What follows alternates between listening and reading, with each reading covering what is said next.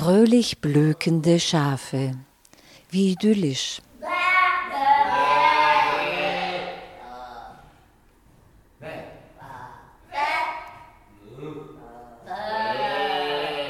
Doch halt, schleicht da nicht ein schwarzer Schatten heran?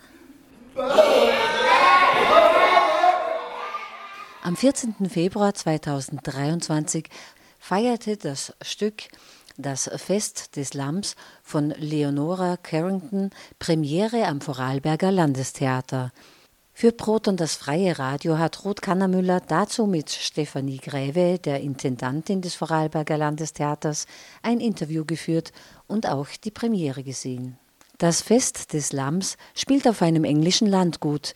Die ProtagonistInnen sind Menschen, Schafe, Hunde und Wölfe. Kein Wunder, ist Leonora Carrington doch eine surrealistische Künstlerin. Bekannt wurde sie durch ihre Malerei und ihre Skulpturen. Aber auch als Schriftstellerin war sie Surrealistin. Entstanden ist das Fest des Lamms 1940, also während des Zweiten Weltkriegs, kurz bevor Leonora Carrington von Frankreich nach Spanien flüchtete, um den deutschen Besatzern zu entkommen. Stefanie Gräve, Intendantin des Vorarlberger Landestheaters, dazu. Wenn man ein bisschen was über Leonora Carrington weiß, ähm, ist nicht zu erwarten, dass es realistisch eins zu eins vonstatten gehen wird in dieser Inszenierung. Denn Leonora Carrington ist nicht so sehr als Autorin bekannt, aber natürlich als surrealistische Künstlerin. Und so traum- und albtraumhaft wie die Kunst des Surrealismus ist tatsächlich auch dieses Stück. Es könnte auf den ersten Blick eine realistische Situation sein, ein englisches Landhaus, dem wir da begegnen. Nur stellt man relativ schnell fest, dass hier etwas nicht so ganz stimmt. Spätestens dann, wenn die Hausherrin anfängt, sich mit ihrem Lieblingshund zu unterhalten, ist es klar, wir befinden uns hier in einer surrealen Welt und nicht in einer realistischen. Also es treten auch einige Geister auf und sprechende Tiere, sehr aktive Schafe. euh, die ihre Geschichten verhandeln, wenn ihnen nicht gerade der Kopf abgetrennt wird. Das ist das Gruselige, denn diese surreale Carrington-Welt ist auch eine Gruselwelt eigentlich. Die Gespenster sind eher verstörend und beängstigend, wie es Gespenster so an sich haben. Und es zeigt sich ziemlich schnell, dass da irgendein Wesen sein Unwesen treibt das verantwortlich ist für abgetrennte Köpfe, zunächst von Schafen, später auch von Menschen tatsächlich. Und dieses Wesen entpuppt sich dann irgendwann als Werwolf seines Zeichens der gemeinsame Sohn der Hausherrin und ihres Lieblingshundes, der eine große Faszination auf die jeweiligen Gattinnen seines Halbbruders ausübt. Also eine krude, schräge Geschichte, die an sich schon kompliziert genug ist und dazu kommen dann eben immer noch diese Geisterwelten, die Carrington beschreibt das heißt, da ist schon einiges los in diesem Herrenhaus und auf diesem Landgut in England. Ort der Handlung ist Mrs. Carnes Salon. Ein recht sonderbares Zimmer mit einem Erkerfenster, durch das man auf eine öde, verlassene Hügelkette blickt. Mrs. Carnes sitzt am Fenster. Sie verzehrt eine Garnele mit Bohnensalat. Ab und zu leckt sie sich die Finger ihrer kleinen weißen Hände ab. Ihr Gesicht drückt aristokratische Habgier aus.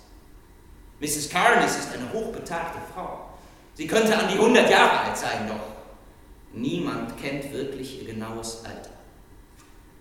Sie leckt sich gewissenhaft alle fünf Finger der linken Hand ab und läutet dann.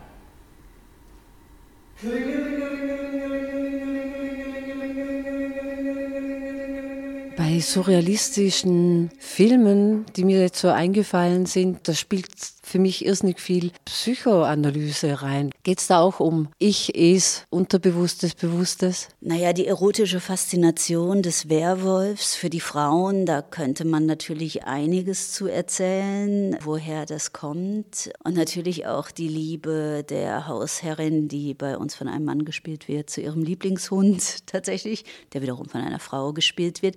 Also die Inszenierung treibt eben genau diese psychoanalytischen Grundierungen, die man darunter spürt. Dieses albtraumhafte, abgründige treibt sie noch auf die Spitze durch die Besetzung, durch die Spielweise die letztlich ganz Theater ist, die ohne große Bühnenmittel auskommt. Also es gibt keinen einzigen Toneinsatz, es gibt kein Video, es gibt nur eine kleine Bühnenverwandlung, es gibt auch nur eine Grundlichtstimmung. Also es ist tatsächlich sehr auf das Schauspielerische konzentriert. Und ich glaube, dass das besonders dazu verhilft, in diese seelischen, psychischen Abgründe zu blicken, die Carrington da anreißt. Und das tut sie durchaus mit einer großen, grotesken Komik. Also es ist schon auch eine Komödie, aber eben eine Komödie auf dünnem Eis. Denn dahinter steckt eben das, was wir vielleicht im Moment auch täglich in unserem Leben empfinden, das Gefühl, dass die Zivilisation, dass gewisse Verabredungen unseres Lebens, auf das wir vertraut haben, dass wir eine demokratische Gesellschaft sind, dass wir eine Solidargemeinschaft sind, dass wir die Menschenrechte respektieren und den Ausgleich suchen,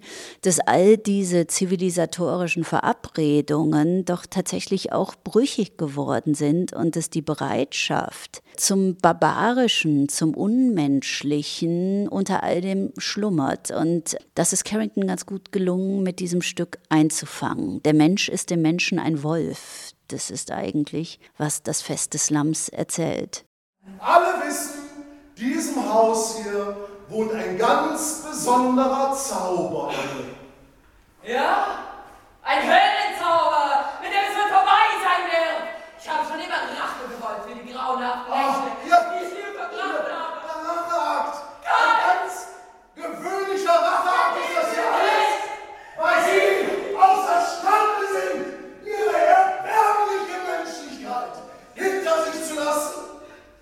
UN, dieses große Projekt United Nations, die so hilflos dastehen, die Dinge teilweise unterstützen, die sie nicht unterstützen sollten, egal auf welcher Seite, oder eben nicht hart eingreifen oder auch nicht eingreifen können. Diese, wie du vorhin gesagt hast, diese gemeinsamen Ziele, von denen wir ausgegangen sind, irgendwann nach dem Zweiten Weltkrieg, das schaffen wir jetzt.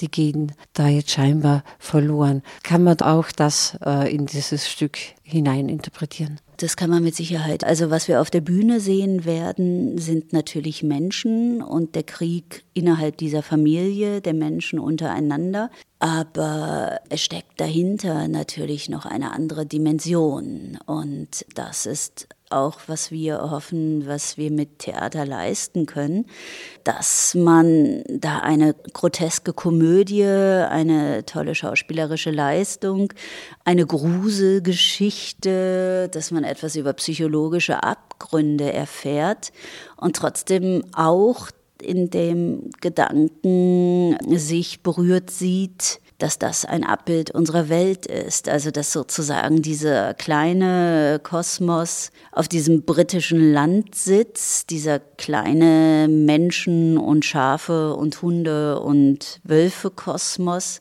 eigentlich für etwas viel Größeres steht, unsere Welt nämlich.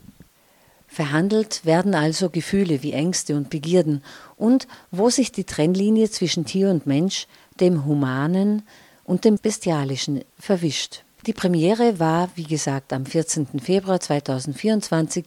Weitere Vorstellungen sind am 17. und 20. Februar geplant, sowie am 7., 10. und 15. März. Für die Inszenierung und das stark reduzierte Bühnenbild zeichnet Johannes Lepper. Die Kostüme wählte Monika Gebauer aus, Dramaturgin ist Juliane Schotte. Die Schauspielerinnen Rebecca Hammermüller, Maria-Lisa Huber, Roman Mucher, Nico Raschner, Raphael Rubino und Nanette Weidmann verwandeln sich überzeugend von Mensch zu Tier zu Mensch, auch immer wieder mit großem körperlichem Einsatz und gekonnten Gesangseinlagen. Schweigens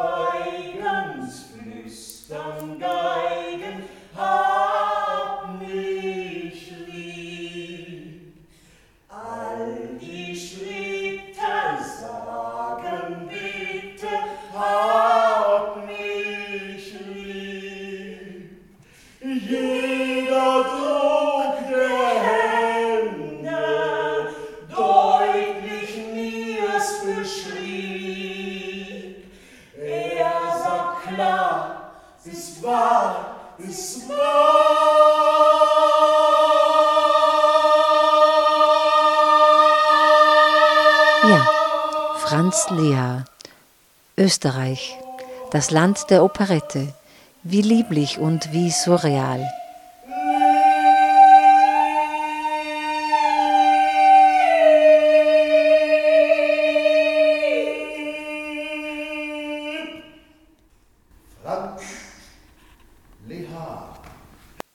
Beitrag gestaltet hat Ruth Kannermüller für Proton, das freie Radio.